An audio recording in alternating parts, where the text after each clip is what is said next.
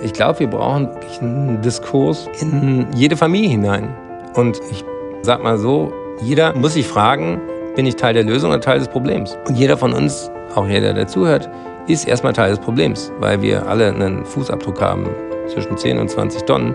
Der ist nicht nachhaltig. Und mit auch Kaltduschen und Tiny House und nur noch Bahnfahren kriegst du den nur begrenzt unter 6 Tonnen.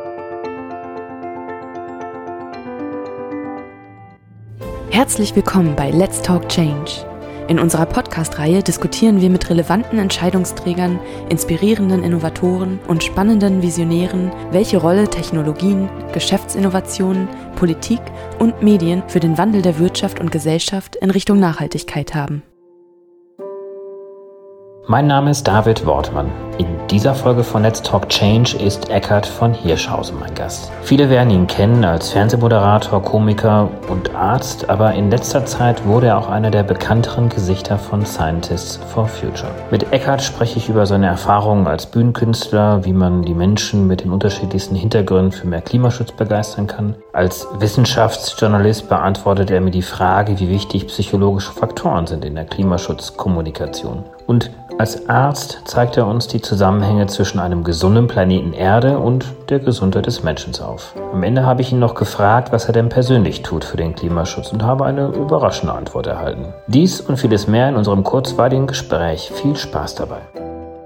Hallo, mein Name ist Eckhard von Hirschhausen und ich bin ursprünglich Arzt und jetzt als Wissenschaftsjournalist auch ein aktiver Unterstützer der Scientists for Future. Da merkt man den Profi wirklich, weil er hat sich selber vorgestellt, ohne sich die erste Frage stellen konnte. Eckhard von Hirschhausen. ja, damit hast du sozusagen meine erste Frage jetzt schon mal vorweggenommen, wer du eigentlich bist. Science for Future hast du jetzt auch schon mit erwähnt. Vielleicht kannst du mal kurz Science for Future erklären. Warum gibt es überhaupt Science for Future und warum hast du dich dort engagiert? Als Jugendlicher war ich auch schon mal Öko, will man heute sagen. Ich habe mich mich für die Friedensdemos engagiert. Ich war in Wackersdorf am Zaun, habe Tschernobyl sozusagen hautnah miterlebt mit der dunklen Wolke, wo man sich nicht verbergen konnte. Das hat mich schon geprägt, aber dann ist dieses Umweltthema relativ in den Hintergrund getreten. Ich habe Medizin studiert, habe Wissenschaftsjournalismus gemacht, habe meine Leidenschaft für die Komik, für das Kabarett vorangebracht. Und dann hatte ich wirklich so ein Aha-Erlebnis vor zwei Jahren, als ich Jane Goddard interviewt habe, die mir diese eine große Frage gestellt hat. Wenn der Mensch immer sagt, er ist die intelligenteste Art auf dem Planeten, warum zerstört er dann sein eigenes Zuhause? Und auf eine Art hat mich diese Frage so berührt und beschäftigt, dass ich wirklich angefangen habe, wieder mich mit dem engen Zusammenhang zwischen Klimaschutz und Gesundheit zu beschäftigen und sagen, Mensch, wie blöd kann man eigentlich sein, wenn es uns eigentlich so gut gehen könnte hier auf der Erde? Und was läuft da falsch und woran liegt das, dass so viel gutmeinende Menschen auch trotzdem in der Summe das Anthropozän bestimmen, also auf gut Deutsch diesen Planeten platt machen? Und dann kam parallel eben Fridays for Future und dann gab es ein paar Politiker, die meinten, die müssten doch mal bitte zur Schule gehen und die sollen mal das Denken den Profis überlassen. Und das war auf eine Art und Weise die beste Steilvorlage für die Gründung von Scientists for Future. Und innerhalb von ein paar Wochen gab es regen Mailverkehr und Gregor Hagedorn hier vom Naturkundemuseum hat das mit organisiert. Und dann habe ich Sven Plöger und Ranga Yogeshwar und Harald Lesch und auch mein Bruder, der Christian Hirschhausen, auch schon lange als Energiewirtschaftler am DIW und an der TU aktiv, gefragt, Mensch, macht ihr mit? Und plötzlich wurde klar, ja, es ist dringend notwendig, wirklich von der wissenschaftlichen Warte zu sagen, die Jugendlichen haben Recht. Und dann waren innerhalb von wenigen Wochen diese 28.000 Unterschriften zusammen. Und ich glaube, dass das auch notwendig war, um zu sagen, das sind nicht irgendwie durchgeknallte Jugendliche, die rumspinnen, sondern die haben verdammt nochmal recht. Warum fällt es den Menschen so schwer, diese Erkenntnis zu begreifen? Also du sprichst ja zu Recht von dem Patienten Erde und du berichtest natürlich auch immer wieder von diesem Aha-Erlebnis der Menschheit, 1969, als die Menschheit zum ersten Mal die Erde gesehen hat bei der Mondlandung und wie fragil eigentlich auch dieser Planet Erde ist. Warum fällt es den Menschen so schwer, das zu verstehen, dass wir eigentlich hier einen unglaublich kostbaren Planeten haben und eigentlich alles tun müssten, um ihn zu schützen? Die Sinne, die wir haben, sind ja erstmal für das kurzfristige Überleben optimiert. Menschen haben sozusagen diese Neigung, langfristige interessante und wichtige Perspektiven zugunsten von kurzfristiger Bedürfnis- und Befriedigungserfüllung aufzugeben. Das nennt sich in der Psychologie kognitive Dissonanz. Wir denken gerne schlau und handeln dann doch blöd. Und aus diesen Widersprüchlichkeiten kommt ja keiner so richtig raus. Also ich natürlich auch nicht. Und deswegen glaube ich auch, dass obwohl seit 40 Jahren klar ist, dass es Grenzen des Wachstums gibt. Ich habe Ernst Ulrich von Weizsäcker auch interviewt. Der, das sind ja alles Vordenker gewesen, die lange vor dem Mainstream sagten, ey, wir rennen da voll in ein Problem rein. Und ich glaube, dass das uns ja auch so in Frage stellt, auch rückwirkend, Mensch, mit welchem Recht habe ich eigentlich so viele Ressourcen verballert, die mir nicht zustehen? dass es viel einfacher ist, das abzulehnen und zu sagen, Greta ist doof oder die Wissenschaftler sind sich ja selber nicht einig, statt zu sagen, shit, wir müssen radikal umdenken. Und das fällt uns schwer und mir natürlich auch. Aber deswegen glaube ich, dass ein großer Schlüssel zu wirklich einer nachhaltigen postfossilen Welt ist, viel mehr Hirnschmalz dahin zu investieren, wie kommunizieren wir, was für innere Bilder erzeugen wir, wo erzeugen wir emotionale Zugehörigkeit und nicht Hass und das, was die sozialen Medien ja wirklich so asozial macht, inklusive allem, was sozusagen Rechtspopulisten an Klimaleugnung salonfähig machen. Also da trifft mir auf eine Spaltung der Gesellschaft zu, die für eine Demokratie gefährlich ist und vor allen Dingen auch für gute Lösungen brauchen wir auch Konservative. Wir brauchen Mehrheiten, wir brauchen eigentlich die Mitte der Gesellschaft. Und da ist noch ein Stück Arbeit vor uns. Liegt es denn am einzelnen Menschen selber oder müssen wir denn tatsächlich auch die Rahmenbedingungen ändern? Du zeigst ja auch in deinen Vorträgen gerne dann Folien, in denen auf die Glaubwürdigkeit der einzelnen Akteursgruppen abgestellt wird, die Politiker, die ganz am Ende sind und am wenigsten glaubwürdig sind, obwohl sie ja eigentlich zuständig sind für die Setzung von politischen Rahmenbedingungen. Und auf der anderen Seite dann eben die eher sozial und auch sogar medizinischen Berufe, wo dann die Krankenschwester oder der Arzt eigentlich die größte Glaubwürdigkeit hat. Müssen wir die Akteure ändern, weil die Botschaft ist ja eigentlich da, müssen mehr Eckarts von Hirschhausens, mehr Mediziner, mehr Krankenschwestern in dieses Thema mit hineingenommen werden und kommunizieren? Wird es dann anders werden? Auf alle Fälle. Bin ich fest von überzeugt. Deswegen habe ich auch am 20.09. im weißen Block mit demonstriert, also mit Kittel, mit Arztkittel mit mehreren Generationen, mit meinem Chef, dem ehemaligen Vorstandsvorsitzenden der Charité, Detlef Ganten, dem vom World Health Summit sowieso globale Gesundheit am Herzen liegt. Mit der nächsten Generation, mit Silvia Hartmann von der Allianz Klimawandel und Gesundheit, haben wir so ein Aktionsbündnis Health for Future gegründet und waren dann mit auf der großen Fridays-Demo. Die zentrale Idee ist doch, gesunde Menschen gibt es nur auf einem gesunden Planeten. Und wir sind nicht die Krone der Schöpfung, wir sind Teil dieser Schöpfung und wir machen uns viel zu wenig klar, dass die Grundlage von Gesundheit nichts ist, was die Hochleistungsmedizin herstellen kann. Natürlich können wir Fieber senken, wir können Blutdruck senken, wir können aber keine Außentemperatur senken. 42 Grad ist tödlich für einen Menschen auf Dauer. Wir haben 41 Grad als höchstes Fieber gelernt an der Charité. Danach kippst du um, danach gehen deine Proteine kaputt, danach kann dein Hirn keinen klaren Gedanken mehr fassen, du fieberst, du halluzinierst und bist tot. Und ich glaube, dass es wichtig ist, diese medizinischen, physiologischen Bedingungen des Menschseins immer wieder in den Mittelpunkt zu stellen, weil ganz viel von diesen abstrakten klimawissenschaftlichen Diskussionen, ob es nun anderthalb Grad oder zwei Grad werden, ob 420 oder 425 Parts per Million CO2 in der Atmosphäre sind, das geht den Leuten echt nicht nah genug, um daraus Handlungen abzuleiten. Und deswegen glaube ich, ganz wichtig, die Ärzte, die Pflegekräfte, alle Gesundheitsberufe sind ja angetreten, um Leben zu schützen, um Gesundheitsgefahren zu benennen und auch unangenehme Botschaften zu vermitteln. Das ist der Kern unserer Ethik und Kern unserer Berufsbeschreibung. Und da rüttel ich gerade bei den Ärztekongressen, bei den Ärztetag, beim Deutschen Pflegetag, beim großen Kongress der deutschen Internisten. Und da ist in dem letzten Jahr wirklich viel passiert. Und die haben jetzt alle, die genannten, das Thema Klimawandel und Gesundheit auf die Agenda genommen. Und das wäre vor zwei Jahren und das wäre auch ohne Fridays nie so weit gekommen. Ich habe mit Sven Plüger ja auch ein sehr langes Gespräch geführt und da auch nochmal die Frage gestellt, wie weit er sich neben seiner eigentlichen Aufgabe als Wettermoderator sich auch verpflichtet fühlt, tatsächlich für Aufklärung zu sorgen. Und ihr seid natürlich du genauso Menschen mit sehr viel Reichweiten. Also tust das schon heute und was glaubst du noch mehr machen zu können, um sozusagen mehr Menschen erreichen zu können, gerade auf dieser emotionalen Ebene? Da zitiere ich gerne den Satz, der dein Vorbild Hermann Scher auch immer gesagt hat, wenn wir in Deutschland nicht 100 Prozent erneuerbare Energien hinkriegen, ist es eine Beleidigung der Intelligenz unserer Ingenieure. Das heißt, wenn wir wissen, wir haben die technischen Möglichkeiten, wir haben eigentlich auch das Geld, wir sind eines der reichsten Länder der Welt, wir waren mal führend in dieser Solartechnik. Was hat denn gefehlt, um das wirklich als allererste massiv voranzubringen? Und wo ist das sozusagen eingeknickt in der öffentlichen Wahrnehmung? Da glaube ich tatsächlich, dass diese Diskussion, wird das Windrad jetzt in 1000 Metern Abstand gebaut oder in 750 oder sind fünf Hütten schon ein Dorf und so weiter, das zeigt, wir haben überhaupt nicht das große Bild, wie bedrohlich die Situation ist, in der wir uns befinden. Also als Arzt weiß ich, erstmal musst du die Diagnose klar haben und dann redest du über die Therapieoptionen. Aber ist das nicht auch eine Krise der Eliten? Also wenn ich mir mal anschaue, die Politik oder die Wirtschaft, dass sich zu wenige Leute die Zeit nehmen, einfach sich mal rauszunehmen, sich mal über das grundsätzliche Gedanken zu machen, sich mal diese Bilder auch vor Augen zu führen, dieses verletzlichen Planeten mhm. zum Beispiel. Und jeder wurschtelt irgendwie so ein bisschen vor sich hin. Und wir wissen ja auch, dass Wirtschaftsminister Altmaier dem nehme ich das ab, dass er subjektiv das Gefühl hat, dass er unglaublich viele Interessen zu balancieren hat. Mhm aber am Ende doch vielleicht dann doch das große Ganze dann irgendwie auch verliert, weil er einfach zu wenig Vision hat und zu wenig sozusagen versucht, die Menschen auch mitzunehmen. Naja, es gibt ja auch Eliten, die ein massives Interesse daran haben, dass sich nichts ändert. Also das vergessen wir manchmal. Ich habe einen Film gesehen, den ich jedem Hörer sehr empfehle, der heißt Merchants of Doubt, die Händler des Zweifels. Und da wird gezeigt, wie in der Tabakindustrie in den 70er, 80er Jahren genau das Gleiche passiert ist wie dann später in der Klimabewegung. Da reicht es, obwohl die Erkenntnisse klar sind, Zweifel zu streuen. Da kauft man sich ein paar Experten, setzt die in Talkshows. Man liegt ein paar E-Mails oder Dokumente, die den Stand der Wissenschaft anzweifeln. Und das kann auf Dauer den Fortschritt nicht verhindern, aber es kann unglaublich verzögern. Es kann 10, 20 Jahre dauern, bis sich die helle Seite der Macht durchsetzt. Und deswegen müssen wir auch darüber reden, wer hat denn ein Interesse daran, dass es so bleibt, wie es ist? Wo bleiben denn diese Milliardenförderungen? Warum subventionieren wir immer noch idiotische landwirtschaftliche Modelle, energiepolitische Modelle mit Steuern, statt uns endlich unabhängig zu machen von auch den Importen von Erdgas und von Erdöl? Wo kommt denn das her? Das sind despotische Regime, die wir querfinanzieren, weil wir nicht erneuerbar sind.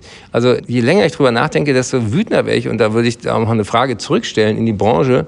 Warum seid ihr so geduldig? Hättet ihr nicht hier auch den Aufstand proben müssen? Absolut. Ich glaube ja gar nicht so sehr, dass es verschwörungstheoretisch jetzt die eine Macht gäbe. Wahrscheinlich ist es eher ein strukturelles Problem, dass auch jeder Einzelne sozusagen schon auch sehr rational für sich handelt. Also auch der Öldespot und auch derjenige, der jetzt, weiß ich nicht, in einem Kohlekraftwerk arbeitet und natürlich auch seinen Job sieht, dass der weggeht. Also es sind ja durchaus rationale Überlegungen auch. Die Frage ja, ist halt, wie, aber, wie kriegt man strukturell? Wo kriegt man da mal das Gemeinwohl hin? Ja, also es gibt 20.000 Arbeitsplätze in der Braunkohleindustrie. Industrie. Das ist ein Klacks gegen die 100.000 in der Solarbranche, die nach China verloren gingen. Das, das ist, ist ein Thema Kommunikation die, ja, wahrscheinlich auch wieder. Ne? Also weil irgendwie Ruhrgebiet und Lausitz und andere Gebiete sich sozusagen identifizieren mit dieser dreckigen Energieerzeugung, die historisch natürlich unseren Wohlstand mitgebaut hat, aber von der wir uns so schnell wie es geht verabschieden müssen. Und ich glaube, ein Schlüssel in der Kommunikation ist wirklich dieser Gesundheitsaspekt. Europaweit sterben 800.000 Menschen durch den Dreck, den fossile Energien auch zum Einatmen erzeugen, vorzeitig. Darüber redet keiner. Und deswegen wäre mein großer Rat an die Branche, fangt an, euch über die Gesundheitskosten von fossiler Energie auch schlau zu machen und das in eure Argumentation mit einzubauen. Ein Kind müsste nicht Asthma haben, wenn es nicht Dreck einatmet. Gerade chronisch Erkrankte können A mit der Hitze nichts anfangen, aber auch diese kleinen Partikel, die die Lunge kaputt machen, die Herz- und Kreislaufsystem belasten, die, wie wir heute wissen, auch Demenz und Diabetes und sogar Depressionen fördern. Ja? Warum? Weil der Körper auf diese Mini-Partikel mit so Entzündungsreaktionen versucht gegenzuhalten und natürlich überfordert ist weil diese Sachen einfach nicht in unseren Körper reingehören. Und darüber aufzuklären, glaube ich, geht den Leuten automatisch im wahrsten Sinne unter die Haut. Da sind sie emotionaler erreichbar bei ihrer eigenen Gesundheit, auch wieder bei ihrem eigenen Vorteil, den sie hätten, wenn der Dreck abgeschaltet wird und die Erneuerbaren endlich 100 Prozent ausmachen. Und so versuche ich eben auch Bilder zu erzeugen in den Köpfen, die stärker auch die Notwendigkeit beinhalten, wenn wir jetzt nichts ändern, kann uns später, wenn diese Frist von den wenigen Jahren, die wir noch haben, abgelaufen ist, kein Geld der Welt, keine Innovation mehr retten. Und das ist den meisten Leuten in der drastischen Tiefe dieser um Umkehrbarkeit, dieser Tipping Points, dieser Planetary Boundaries, dieser planetaren Grenzen, die, wenn sie überschritten sind, nicht mehr zurückzuholen sind, das haben die viele, viele noch nie gehört. Und ich wünsche mir auch, dass die Politiker viel klarer sich hinstellen und sagen, das ist die Diagnose. Wir sind in einer beschissenen Lage. Wir haben das Problem massiv unterschätzt. Wir haben die letzten 30, 40 Jahre echt gepennt. Sorry, aber jetzt Vollgas. Du kannst ja vor allen Dingen auch Menschen erreichen, die jetzt nicht aus der erneuerbaren Energienbranche sind, die jetzt nicht aus dem Klimaschutz sind. Du hast deine Bühnenprogramme, deine Häuser sind gefüllt, man bucht sehr, sehr gerne deine Programme. Du hast einen Querschnitt komplett durch die Gesellschaft hindurch. Welche Erfahrungen machst du denn dort? Also wenn du diese Themen, ich vermute mal, auch mit adressierst, auch in deinem Programm. Ja, klar. Hast du das Gefühl, dass es ankommt, das Thema, ja. oder wird es wegignoriert? Was also, sagt die Krankenschwester? Was sagt der Lehrer, der jetzt mit dem Thema nichts zu tun hat? Ich bin eigentlich Bühnenkünstler, da blühe ich auf, da liebe ich die direkte Kommunikation. Und das geht viel tiefer als Fernsehen, das geht viel tiefer als Bücher, weil man die Menschen sieht, weil man die Stimmung im Raum mit aufnehmen kann, weil man sich auf die Vorredner beziehen kann und, und, und. Und ich glaube, wir brauchen einen Diskurs in jede Familie hinein. Und ich sag mal so, jeder muss sich fragen, bin ich Teil der Lösung oder Teil des Problems? Und jeder von uns, auch jeder, der zuhört, ist erstmal Teil des Problems, weil wir alle einen Fußabdruck haben zwischen 10 und 20 Tonnen. Der ist nicht nachhaltig. Und mit auch Kaltduschen und Tiny House und nur noch Bahnfahren kriegst du den nur begrenzt unter 6 Tonnen. Ich bin befreundet mit Dirk Kratzel, der hat sich die fixe Idee in den Kopf gesetzt, er möchte mit einer grünen Null ableben, er möchte der erste Mensch sein, der CO2-neutral gelebt hat. Der bilanziert seine ganzen Ressourcenverbrauchstände jetzt gerade und fängt an, so alte Industriebrachen in NRW umzuwandeln in ökologisch wertvollen Wald. Das ist ein Tropfen auf den heißen Stein, aber das ist mal ein Zeichen, so könnte es aussehen, wenn wir tatsächlich mal Verantwortung übernehmen für das, was wir auspusten und eben nicht irgendwo ablasshandelmäßig Zertifikate kaufen, sondern konkret, wie sieht denn das aus? Also solche Vorbilder brauchen wir. Wir brauchen neue Geschichten, wir brauchen neue Helden und Heldinnen natürlich. Und ich glaube auch, dass jetzt ganz viele Leute, die sich jahrelang da eher neutral verhalten haben, kapiert haben, du brauchst eine Haltung zu dem Thema. Deswegen brauchst du auch Scientists for Future, weil aus so einer Unsicherheit ist es total leicht für alle Rattenfänger und Rechtspopulisten und Klimaleugner, die alle einzusammeln und zu sagen, ey, da diese Spinner wollen uns das Schnitzel und noch den Diesel wegnehmen, mit denen wollen wir doch nichts zu tun haben, diese Ökodiktatur. Es geht nicht um eine Diktatur, es geht um wirklich Frage von Leben oder Tod. Und da können dann die Gesundheitsberufe sagen, nee, das sind keine Spinner, das ist die Wissenschaft, das ist die Mehrheitsmeinung, da sind alle Wissenschaftler einig. Und ich habe immer noch so ein Fünkchen Hoffnung, dass wir das Ding gedreht kriegen. Und ich glaube, dann können wir uns selber in den Spiegel gucken und können auch unseren Kindern und Enkeln sagen, ja, 2020 waren wir wach, wir wussten Bescheid, wir haben uns schlau gemacht, wir haben alles in unserer Macht Stehende getan. Und ich glaube, das fühlt sich sehr viel besser an als wir haben es verkackt. Also versuchen sollte man es auf jeden Fall. Die Klimaforschung spricht ja auch von physikalischen Kippmomenten. Das bringst du auch immer wieder in deinen Vorträgen hinein. Aber kann man nicht, und das fällt auch so ein bisschen als Hoffnung, daran glauben, dass es auch gesellschaftliche, technologische, wirtschaftliche Kippmomente gibt und dass man wirklich darauf hinarbeiten muss, diese auszulösen. Man muss sich verabschieden von der Idee, dass Wissenschaft und Wahrheit sich von alleine durchsetzt. Noch nicht mal ökonomische Wahrheiten. Also ihr habt es ja als Branche geschafft, dass Solarstrom heute wirklich der billigste von allen Stromwegen ist in der Erzeugung. Hat es sich deswegen trotzdem flächenartig durchgesetzt? Nein, weil wir fuschen. Wir subventionierten über Jahrzehnte Atomenergie, die nie billig war. Die war immer sauteuer, saugefährlich. Und wir haben noch gar nicht einkalkuliert, was uns das nach vorne raus alles kostet, mit diesem strahlenden Scheiß irgendwie zu hantieren. Das heißt also, noch nicht mal der Markt regelt Dinge vernünftig, weil es da harte Interessen gibt. Aber ich glaube, zum Beispiel auch dieses Windradthema, ja, okay, aber bitte nicht in meiner Nähe, würde sich drehen lassen, wenn die Leute, die so ein Windrad vor der Nase haben. Ich finde die auch nicht wahnsinnig schön, aber es ist das Beste, was wir im Moment haben. Ich finde sie total schön. Das ja? ist eine Frage der Betrachtung, glaube ich. Wahrscheinlich also bist du schon so ein bisschen in so einem Meditationsmodus. Du guckst dir diesen Roter an und kommst in so einen anderen Betriebszustand. Ich war ja Teil dieses Teams, was zu Beginn dieses EEG mitentwickelt mhm. hat und es gab keine Windkrafträder. Und für jedes neue Windkraft, was wir dann gesehen haben, wenn wir mit der Bahn mal durchs Land gefahren sind, war das ein Beweis dafür, dass Politik funktioniert. Ja? Ich verstehe auch, dass euch das total kickt, A, so ein Pionierspirit zu haben, aber wir müssen gucken, wie kriegen wir es jetzt wirklich in die Normalität. Und da sind wir noch nicht. Aber ich glaube auch, dass wenn man genossenschaftliche Strukturen hat, wenn man kommunale, wenn man lokale Lösungen hat. Also der große Vorteil ist wirklich, dass man sich unabhängig macht. Und dieser Traum, du hast sozusagen Solarpanels auf dem Dach und vielleicht noch irgendwo in der Nähe ein Windrad und dein Auto lädt sich über Nacht auf und du hast einen Speicher und du bist autark. Das ist doch wirklich super. Aber das muss man rauskriegen aus so einer parteilichen oder aus so einer ideologischen Ecke und sagen,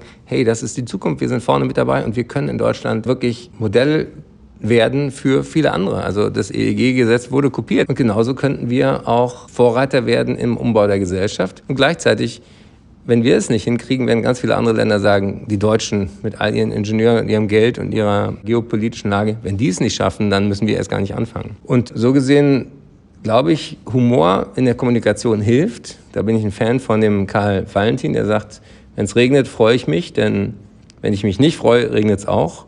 Bedeutet, die Lage ist bedrohlich, die Lage ist beschissen, aber mies gelaunte, frustrierte Leute werden das nicht drehen. Und deswegen hoffe ich, einen kleinen Beitrag zu machen. Ey Leute, es geht um was. Wir sind die letzte Generation, die die Klimakrise in ihrer Tiefe auch abmildern kann. Ganz verhindern werden wir sie nicht mehr, aber wir können einen großen Unterschied machen, wie schlimm es wird. Und wir brauchen eine positive Vision, wie schön Städte sein könnten ohne Autos, wie schön eine Landschaft ohne lauter Kuhscheiße sein könnte. Wir brauchen eine positive Idee, wie wir in Städten so schön leben, dass wir die Natur in Ruhe lassen und dann die zur Erholung auch haben und, wieder genießen, was es heißt, Mensch zu sein. Das hängt nicht am Konsum. Ich habe dieses Buch über das Glück geschrieben. Da war für mich auch das große Aha mehr Konsum und mehr Geld hat die Menschen nicht glücklich gemacht. Und da sind jetzt viele dran und sagen, ey, dieses Rattenrennen will ich eigentlich gar nicht mehr mitmachen. Wo kommt Lebensqualität her? Die kommt aus Gemeinschaft, die kommt aus Sinnstiftung, die kommt aus... Wir sind auf der guten Seite.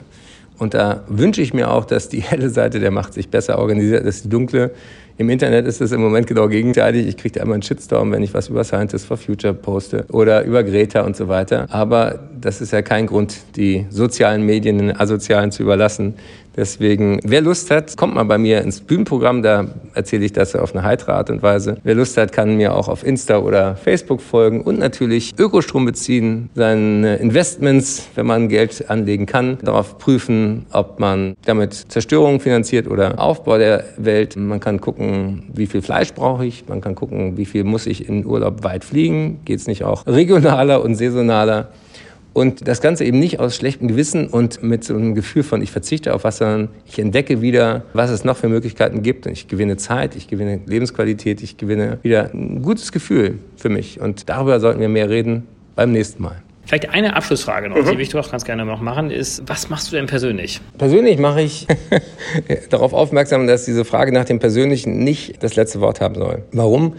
Weil Menschen sich selten aus sozusagen schlechten Gewissen ändern sondern die ändern sich, wenn ihre Peer Group plötzlich ein neues Verhalten zur Norm erklärt. Das haben wir bei der Organspende. Ich bin Fan von diesen Nudging-Experimenten, wenn man Leuten mit der Stromrechnung einen Hinweis schickt, übrigens, ihr liegt 20 Prozent über dem Durchschnitt eurer Straße, dann denkt jeder, ups, wie kriegen denn die anderen das hin, lassen sich beraten. Ich bin Fan von freiwilligen Vereinbarungen mit sich selber. Also zu sagen, ach, ich kann nichts ändern, sagt ja die Hälfte der Weltbevölkerung. Wenn ich auf der Bühne stehe, da stehen 2000 Leute, dann rechne ich mir vor, guck mal, wenn jeder von euch nur einen Hin- und Rückflug dieses Jahr spart, dann sind das hier schon 10, 20 Maschinen, die nicht mehr fliegen. Ja? Aber den größten Hebel haben wir, wenn wir dafür politisch sorgen, dass Kerosin besteuert wird, dass Bahnfahren funktioniert, dass es billig ist.